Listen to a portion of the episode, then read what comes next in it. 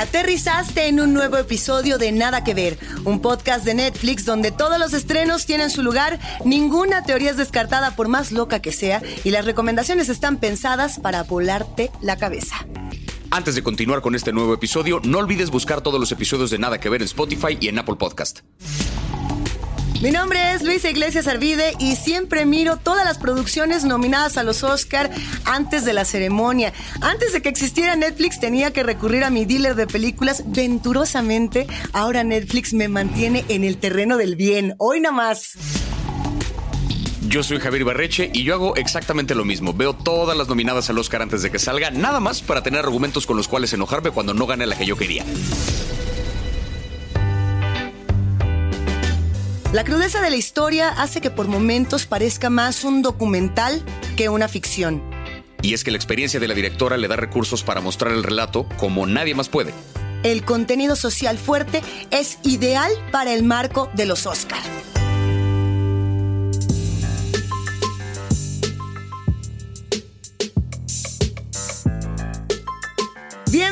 Bienvenidas, bienvenides. Hoy vamos a interrumpir nuestra programación habitual para hablar de cine mexicano, Javi pero no en el amplio sentido de la palabra, sino que vamos a hablar de Noche de Fuego, la película elegida para representar a México en los premios de la Academia, mejor conocidos como los premios Oscar.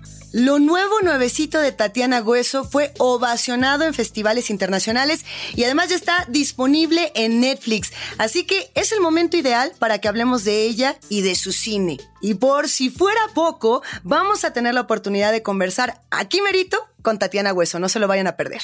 Antes de entrarle de lleno a la película, hablemos un poquito de esta directora, hablemos un poquito de Tatiana Hueso.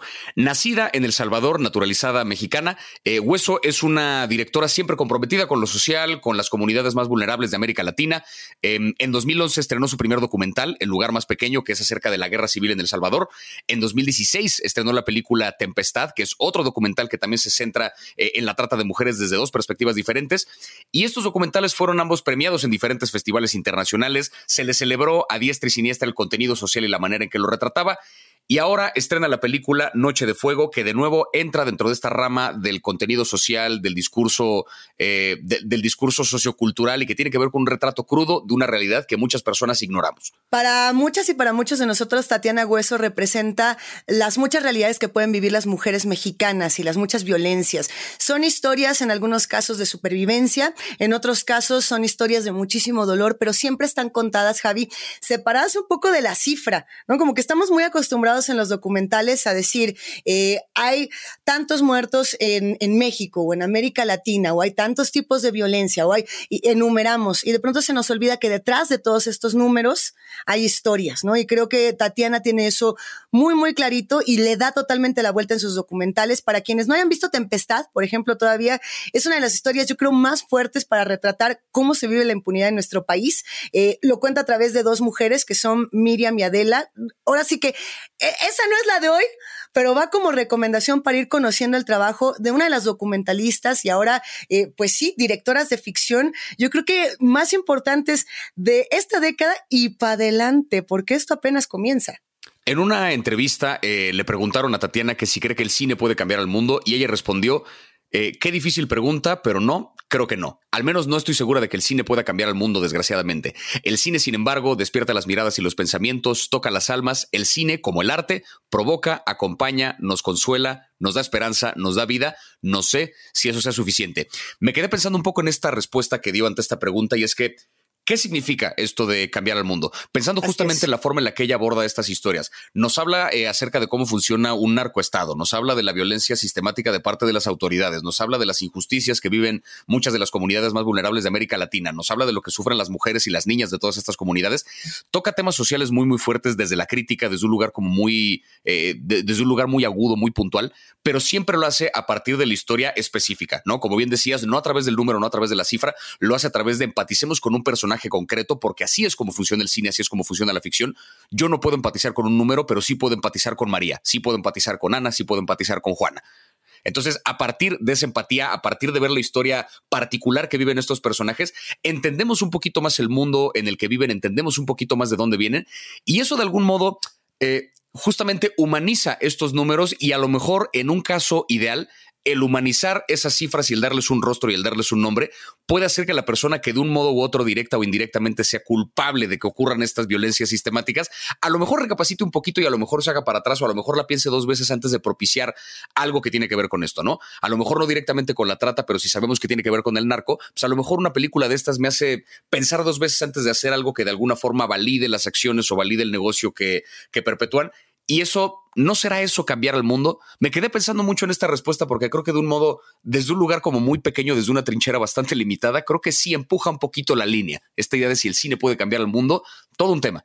No, bueno, eh, yo pienso que cada uno de nosotros tendría que querer cambiar al mundo todos los días, pero esa es una que postura. exacto, sí, sí, sí. Pues sí, o sea, ¿para qué estamos aquí si no para ello? Y a mí me encanta cómo Tatiana Hueso aborda esta realidad desde documental, y ahora desde la ficción. Eh, me ha parecido fascinante este filme Noche de Fuego. Eh, vamos contando, por supuesto, un poquito de esta historia. Nada más, yo creo que ya todo el mundo se sabe, Javi, esta anécdota, pero si no, va de nuevo. Esta directora, Tatiana Hueso, ganó esta mención honorífico, esta mención especial en el Festival de Cannes con esta película, con Noche de Fuego. Fueron 10 minutos de ovación después de la primera función y esto le mereció el reconocimiento de los jueces en esta sección, que yo no puedo hablar en francés, pero lo voy a intentar. Es así como un certain regard, que ve que feo me salió, pero entonces es algo así como una mirada particular o una mirada peculiar. Y se le da esta mención a los filmes originales, a los filmes innovadores, ¿no? Y lo que hace Tatiana es decir, este premio va para todas las mujeres latinoamericanas que están educando a sus hijas y enseñándoles que pueden ser libres. Podemos ser libres. ¿Cómo se cuenta esta historia, Javi? ¿A ti cómo te llegó?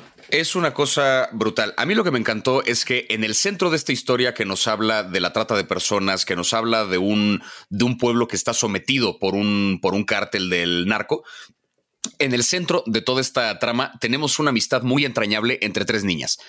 Eso es lo que a mí me pareció genial, que no, no estamos acostumbrados a ver una de estas historias desde la perspectiva de un coming of age, ¿no? Que ella misma denomina esta película como un coming of age, pero un coming of age diferente. No es el adolescente que va a la secundaria y, oh, mis problemas de adolescente y el locker y no. Esto es una realidad completamente distinta de tres niñas que viven en un pueblo azotado por el narco y que están acostumbradas a que cada tanto tiempo miembros del narco llegan a llevarse a una de ellas para que forme parte justamente de este negocio de la trata de personas. Tenemos entonces la historia de tres amigas que son Ana, María y Paula, eh, tres amigas que desde muy pequeñas se conocen, desde muy pequeñas entablan una amistad muy, muy entrañable. Y la historia comienza de algún modo cuando una amiga de ellas, que nunca vemos, que se llama Juana, desaparece de su casa. No vemos la desaparición, no vemos el secuestro, simplemente se escucharon unos ruidos en algún momento y cuando Ana, que es la protagonista, eh, regresa a la casa de Juana a asomarse como a ver qué ocurre, ve que su madre está llorando, no sabe qué le pasó a su amiga, simplemente desapareció y en el pueblo nadie le quiere decir nada, porque es otro de los elementos poderosos, ¿no? Que ante las atrocidades que ocurren, nadie quiere nombrarlas porque es demasiado doloroso como para decir, ah, se la llevó el narco. Simplemente se queda en un no, pues se fueron, se fueron del pueblo, ya no están aquí. Y crecen estas niñas como ante esta ignorancia provocada por los adultos que no les dejan saber la realidad del pueblo en el que viven. Y hacia la mitad de la película cortamos unos cuantos años más tarde, cuando Ana, María y Paula ya son adolescentes, siguen cursando la primaria porque los maestros que llegan a este pueblo no se dignan a terminar un solo ciclo escolar porque las condiciones son demasiado adversas y demasiado peligrosas. Y entonces vemos eh, cómo funciona este pueblo, de nuevo, azotado por el narco, donde se viven estas injusticias, pero desde la perspectiva de una amistad fantástica que se desarrolla entre estas tres. Hay un detalle a mí que me pareció genial, que es este juego que tienen ellas de, de concentrarse y de tratar de adivinar lo que la otra está haciendo o pensando. Visión remota le llaman a ese juego. Es tremendo. Yo jugaba algo muy parecido con mis alumnos de teatro, que es un ejercicio que se llama contacto, que la idea era decir la misma palabra al mismo tiempo. Y era como un ejercicio justamente de sincronización que parece como una coincidencia, parece una arbitrariedad, pero sí hay un rollo de que poco a poco empiezas a conectar mentalmente con la otra persona. Y me pareció interesante que aquí eso lo llevan a un nivel más extremo, porque justo es una forma de mostrarnos lo, lo lo preciosa que es la amistad entre estas tres niñas, porque qué tanto se conocen que saben adivinar lo que la otra está pensando y lo hacen a manera de juego. Y de nuevo, esto en medio de una película que tiene una crítica social brutal. Sí, está este juego, ¿no? Que desde mi punto de vista estaba planteando la pregunta de, ¿estás sintiendo lo mismo que yo? ¿Estás viendo lo mismo que yo? Es como una pregunta muy en silencio que inclusive las amigas en algún momento se plantean cuando están jugando ya un poco más grandes. Son dos tiempos, como tú le dices, Javi. Están primero de nueve años, luego las tenemos de 14 años, ¿no? Y en algún momento están todas juntas en el lago y si no me equivoco es Ana la que les pregunta, oye, a ver, ¿y qué va a pasar cuando una de nosotras se vaya?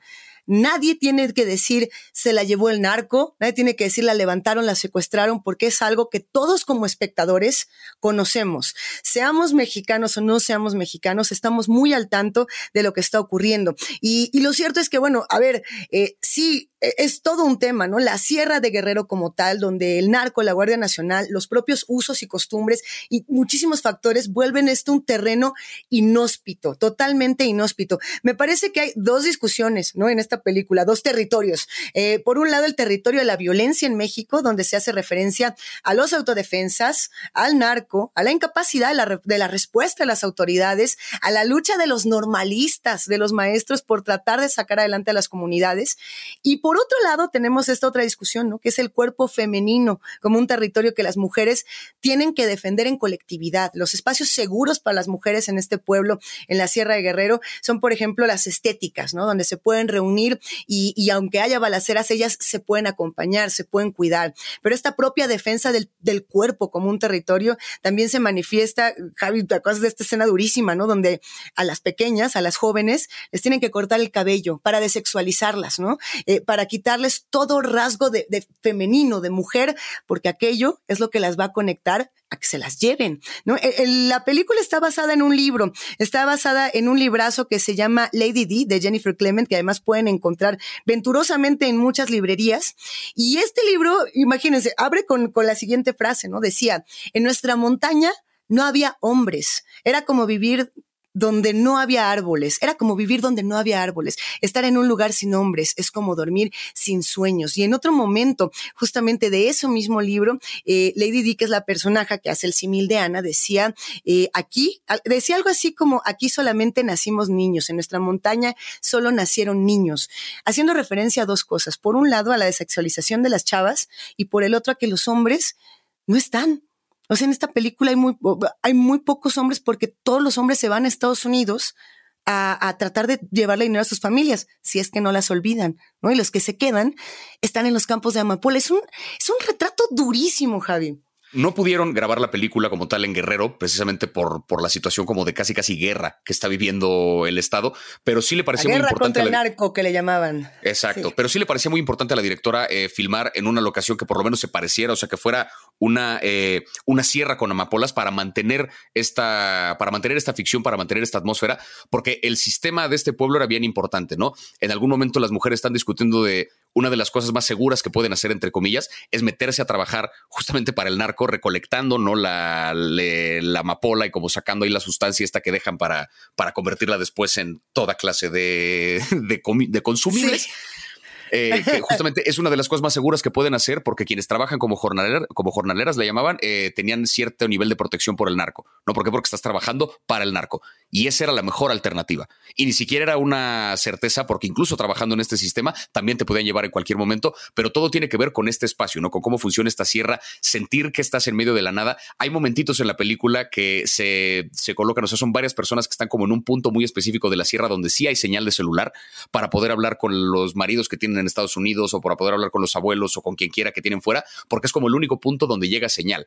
¿No? Es como visualmente es el único punto de conexión que tienen con el resto del mundo. Cuando están en cualquier otra parte del pueblo, están completamente aislados.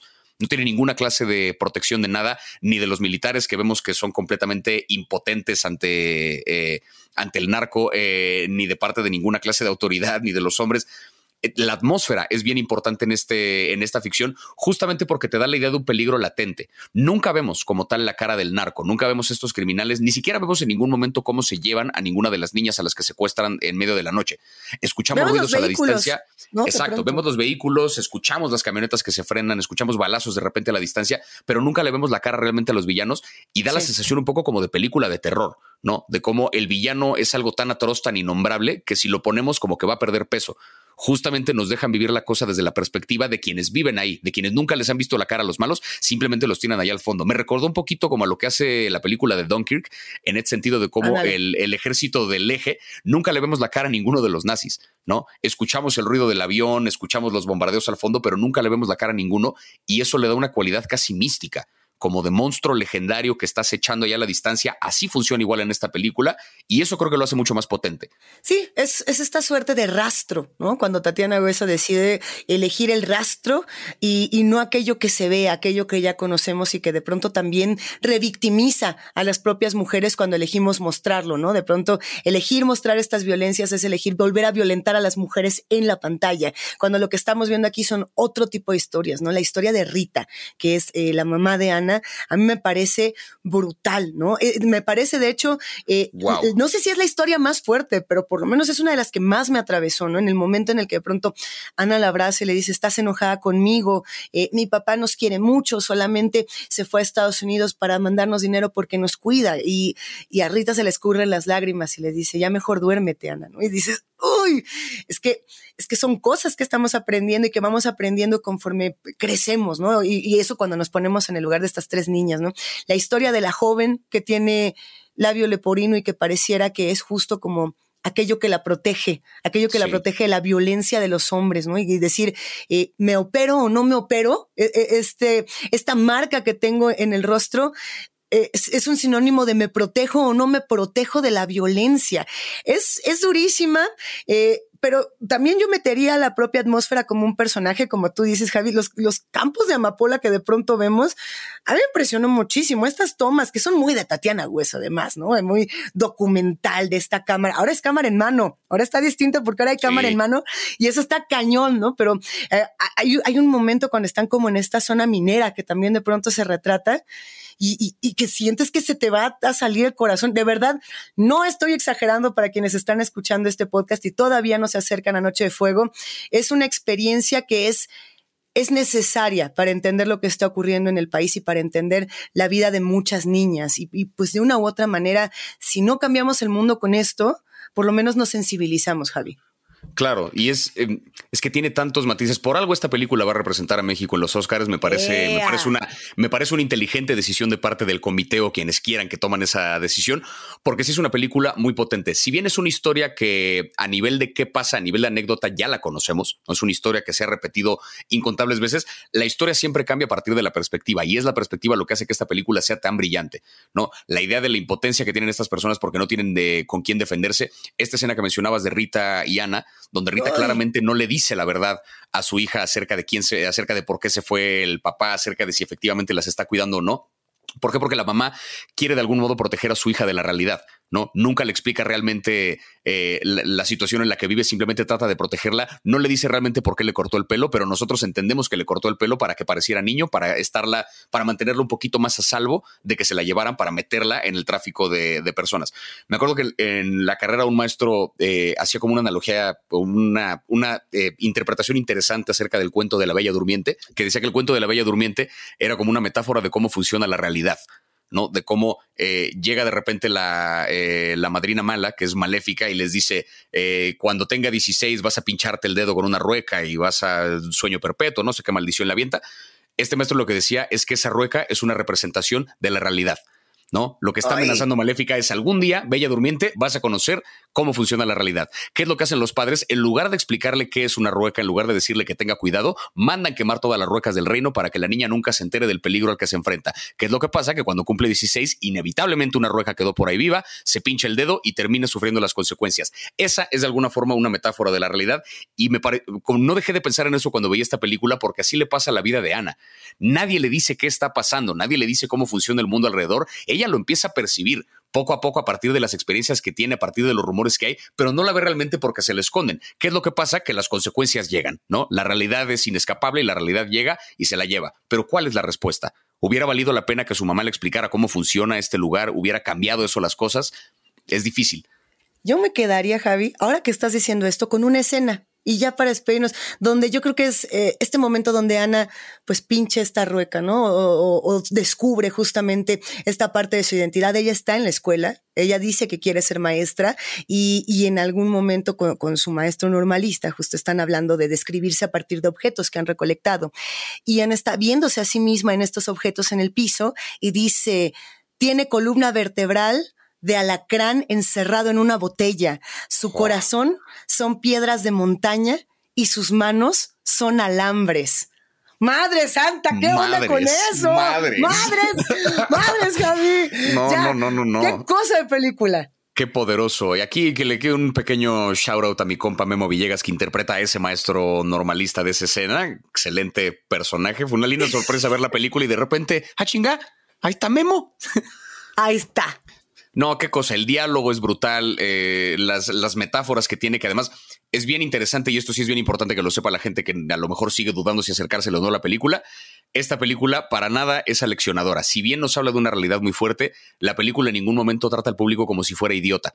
No nos dice la verdad evidentemente, ni nos explica así como no, no, nos hace demasiado explícita la, la, situación que está ocurriendo, nos da chance de que nosotros vayamos conectando las piezas. ¿Por qué? Porque así funciona la vida también, ¿no? Nadie llega a explicarnos cómo es el mundo, el mundo lo vamos descubriendo poco a poco y así funciona en esta película y lo hacemos a través de los ojos de Ana, a través de los ojos de Paula, a través de los ojos de María, a través de los ojos de Rita y a través de los ojos de todas estas mujeres. La película no trata al público como pendejo y eso es valiosísimo porque es una película que no nos está regañando con el dedo ni nos está dando una lección de gratis, nos está mostrando una realidad desde una perspectiva poco explorada. Aplausos a eso. ¿Ves por qué nos gusta platicar contigo, Javi? Ve nomás. Ahora con esto, así nos quedamos por ahorita y nos vamos a ir directamente a platicar con Tatiana Hueso.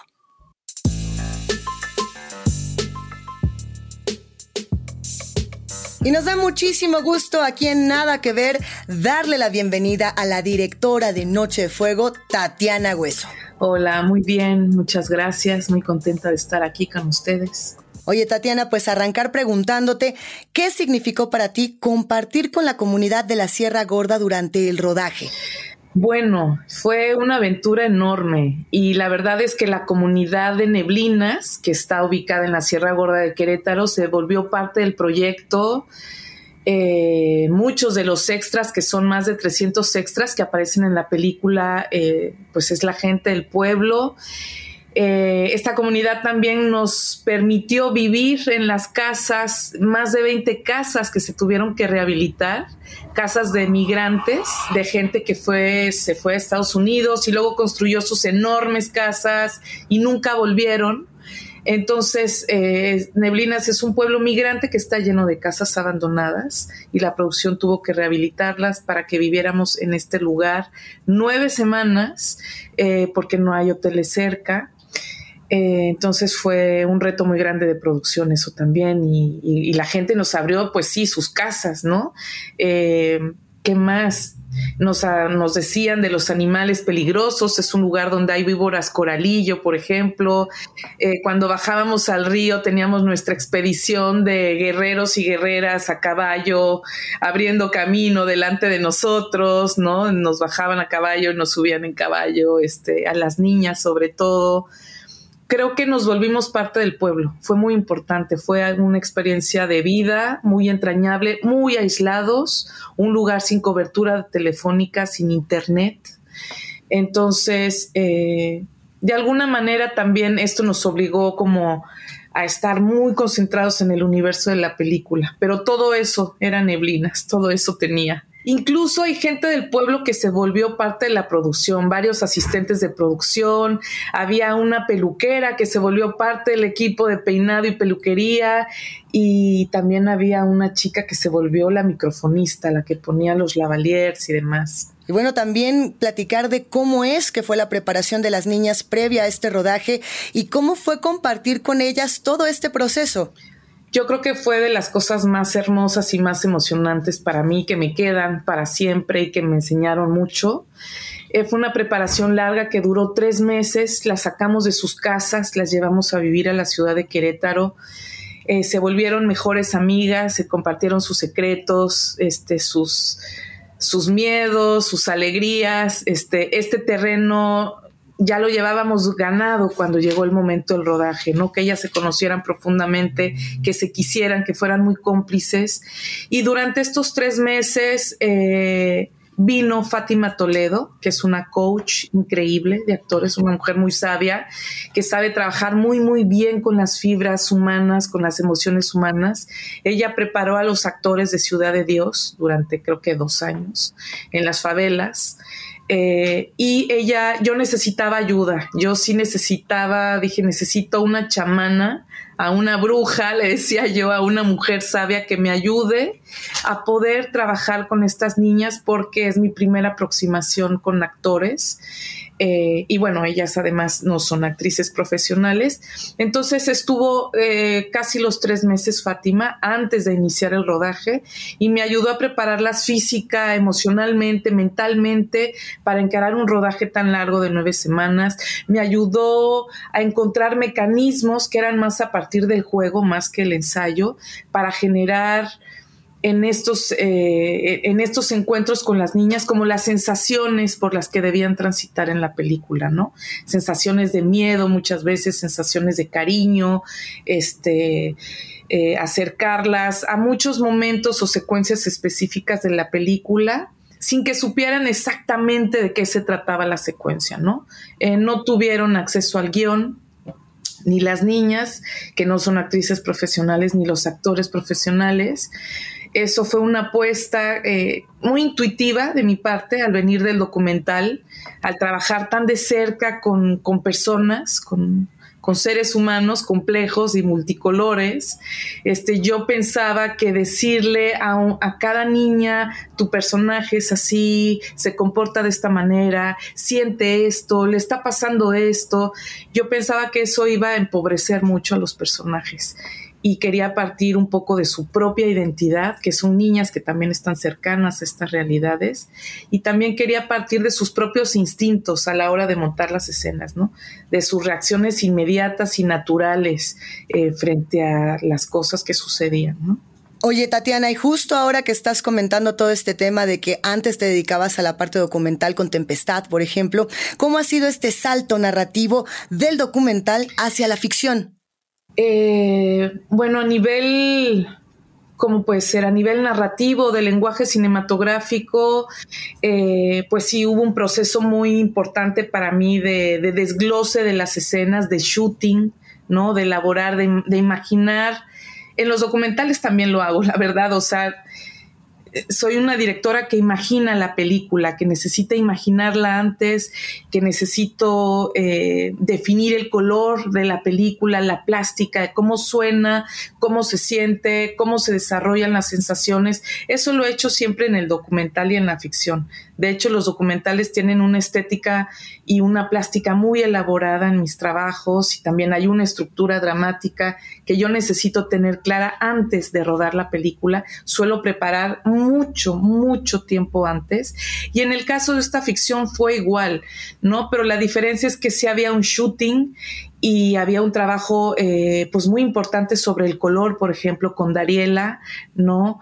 Este, había una preparación de la iluminación, de yo le pedí a Dariela, por ejemplo, iluminar 360 grados, porque sentía que, que todo este aparato de la ficción y las luces y el staff y los eléctricos iba a entorpecer el movimiento y la libertad de movimiento de las niñas en el set.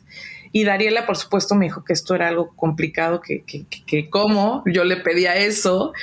Sin embargo, el primer día que llegué al set o la primera escena que fue un Day for Night, por ejemplo, yo vi que sus luces estaban atrás de las puertas, atrás de las ventanas, usaba las fuentes naturales del espacio, los focos que ya existían ahí, que en eso hubo un trabajo muy importante con Oscar Tello de arte y realmente volvió muy limpio el set para, para trabajar. Había una luz humana, no uno de sus eléctricos, que tenía una luz hermosa, muy suave, que se movía rápidamente de un lugar a otro para rellenar. Este, otra de las cosas importantes que yo le pedí, o sea, todo de alguna forma está permeado también por, por los mecanismos, por la forma de funcionar en el set eh, con el documental. Yo le pedí que no hubiera marcas de foco, por ejemplo. Yo decía, ¿cómo las niñas van a estar atentas o mal pendiente de llegar a sus marcas, al foco perfecto, en lugar de estar metidas en lo que tienen que estar? Entonces, Dariela me dijo, eso es carísimo, traer al mejor foquista de México, que es el que va a ser capaz de hacer esto a ojo desde su aparato en control remoto, este, va a ser complicado porque es muy caro. Y ella se encargó de castear, ahora sí que de hacer casting de varios foquistas y encontró a uno extraordinario que es Axel Rodil. este, que fue una figura muy importante, porque muchas decisiones de la película al momento de la puesta en escena estaban puestas en el foco. Muchas veces yo estaba más cerca del foquista eh, que de las actrices en algunos momentos o que Dariela, ¿no? Entonces, como que hubo, pues todo eso fue, fue importante de poder desarrollarlo, generarlo. Eh, pienso que a nivel de de la esencia de lo que tiene que tener una película, yo no veo una diferencia. Para mí el documental es un viaje profundo, emocional, sensorial, de poder entrar en la piel de otro ser humano, de caminar con él. Y para mí esa es una, la esencia de, la ficción también. Entonces, eh, yo veo así el documental como cine, como películas. En ese sentido no veo la diferencia.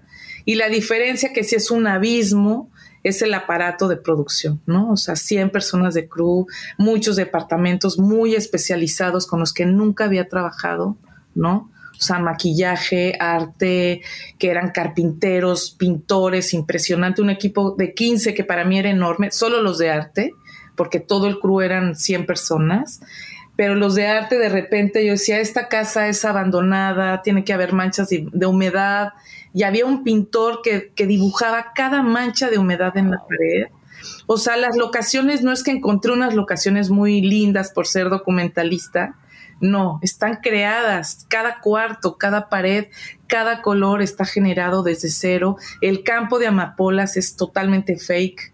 O sea, cada planta, cada flor, cada bulbo de amapola está hecho de látex, está construido, puesto allí la peluquería está generada desde cero, este, tiramos pared, tiraron paredes y levantaron otras, la casa de Ana está totalmente reconstruida. Entonces, todo eso fue fascinante para mí, poder imaginar algo, transmitírselo a Oscar Tello, que era el director de arte, que él lo alimentara y que lo creáramos desde cero. Creo que esa es la enorme diferencia, es que hay que crear todo desde cero en la ficción la lluvia, el viento, y bueno, había muchos animales, muchos niños, este, maquillaje que era todo un reto, ¿no? Este, el casting tiene, era un gran punto de partida, ¿no? Las niñas que encontramos, pero maquillaje se encargó de calcar, por ejemplo, las pecas de Ana adolescente en Ana niña, igualar el color de los ojos, en fin, un aparato gigantesco. Y bueno, también preguntarte, Tatiana, si ha cobrado un nuevo significado esta película Noche de Fuego a partir de la crítica y de la buena recepción que ha tenido. Y también preguntarte si sientes que a partir de ella puede cambiar la realidad de las niñas y de las mujeres en Guerrero. Híjole, siempre esa pregunta de si el cine puede cambiar el mundo o no es una pregunta difícil para mí. Me encantaría que el cine tuviera ese poder. Eh, creo que creo que el cine no, no tiene el poder absoluto de cambiar la realidad de alguien, desgraciadamente. Sin embargo, creo que el cine tiene el poder de sembrar, de abrir los ojos en otro, ¿no? De sembrar semillas, de sembrar conciencia, de acercar otras realidades que no nos pertenecen a veces o que creemos que no nos pertenecen. Tiene el poder de acercarnos y de provocar eh, preguntas y muchas emociones y de, provocar empatía hacia el otro, ¿no? Entonces, pienso que eso es, algo poderoso que el cine genera. Eh, y pienso que la situación de las mujeres de Guerrero es, es muy crítica, es un tema muy urgente resolver, y no solo en Guerrero, en muchas partes de México y diría yo de Latinoamérica y el mundo. Eh, y que es un tema urgente al que hay que voltear la mirada. Y, el cine pues ayuda a, mirar esto, ¿no? A, mirarnos, a ver qué es lo que nos está pasando, qué está pasando con nuestras infancias, con nuestras niñas que están vulneradas, ¿no? Que están creciendo en contextos violentos y que las que en donde están muy expuestas, ¿no? Y bien, Tatiana, agradecerte muchísimo por estos minutos que te has tomado para conversar con nosotras, con nosotros. Y nada, pues eh, que nos invites, por favor, a que todas y todos nos acerquemos a Noche de Fuego aquí en Netflix. Bueno, los, esta es una invitación para el público de Nada que Ver, para que vean Noche de Fuego. Eh, que se estrena ya en la plataforma de Netflix. Es una película que seguramente va a tocar el corazón y va a provocar muchas emociones y muchas sensaciones y es un viaje profundo en el que ojalá puedan entrar. La última vez que una película mexicana llegó a la categoría de mejor película internacional se llevó el premio prácticamente sin discusiones. Estamos hablando, por supuesto, de Roma. Em, el proceso para la próxima edición, el proceso de las nominaciones apenas está comenzando, todo está por definirse. Esta película Noche de Fuego aún no está nominada, pero ya se definió que esta es la película que va a representar a México en la contienda por las nominaciones a mejor película internacional en los Oscars. Repasemos un poquito cómo le ha ido a México en la historia de los premios de la Academia, como para tener un poco el contexto de por por qué esta película es tan importante.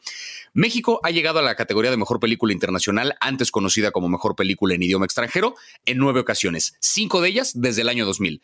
Estamos hablando de Amores Perros, El crimen del padre Amaro, por supuesto Roma y El laberinto del fauno y Beautiful, que estas últimas dos son coproducciones con España, pero México también estaba metido dentro de esta categoría. Mira, ya lo habías dicho, Cuarón se llevó todo en 2019, ¿no? Película internacional, director, fotografía. Y si queremos buen cine mexicano, Vamos a consumir cine mexicano. Si queremos disfrutarlo, vamos a apoyarlo. No hay de otra. A mí me encantó. Ya no estoy aquí. Eh, oh. recomendada con todo nuestro oh. corazón, de todo el clan de nada que ver. Échense, ya no estoy aquí, de Fernando Frías de la Parra. Eh, fue preseleccionada para la última entrega.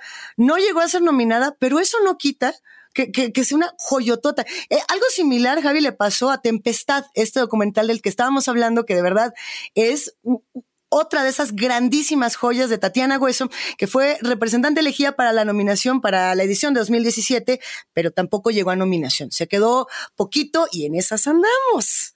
Em, Alejandro González Iñárritu es el único director mexicano en conseguir dos nominaciones en esta categoría de mejor película internacional. Ojo, Birdman es otro asunto. Las películas que él ha producido a partir de Hollywood son las películas que él ha hecho a partir de Hollywood son otro tema, pero como película, como mejor película internacional, Iñárritu ha estado en esta categoría dos veces. Guillermo del Toro tiene una. Y bueno, Iñárritu del Toro y Cuarón acumulan no sé qué cantidad de premios y nominaciones en los Oscars, tanto produciendo desde Hollywood como en la categoría de mejor película internacional es, padre ver cómo un director llega a Hollywood y llega a trabajar desde allá después de haber tenido una carrera exitosa aquí, pero pensemos también en que en la parte en la que siguen trabajando acá, en la parte que llegan a los Oscars desde el trabajo, desde el trabajo mexicano, es importantísimo y si esta película llega a ser nominada, va a ser un punto y aparte tanto en la carrera de Tatiana Hueso como en la historia del cine mexicano. Hemos llegado al final de este episodio donde reflexionamos mucho y también nos ilusionamos con la idea de ver Noche de Fuego en la entrega de los Óscares. Por favor, señor Academia, no la cagues. no olviden escuchar nuestro episodio sobre cine mexicano. Si se quedaron con ganas de más o de recomendar otras películas, pues también lo pueden hacer en nuestra cuenta de Instagram. Además, síganos en Spotify, Apple Podcast o la app que utilicen para escuchar podcast. No se les olvide.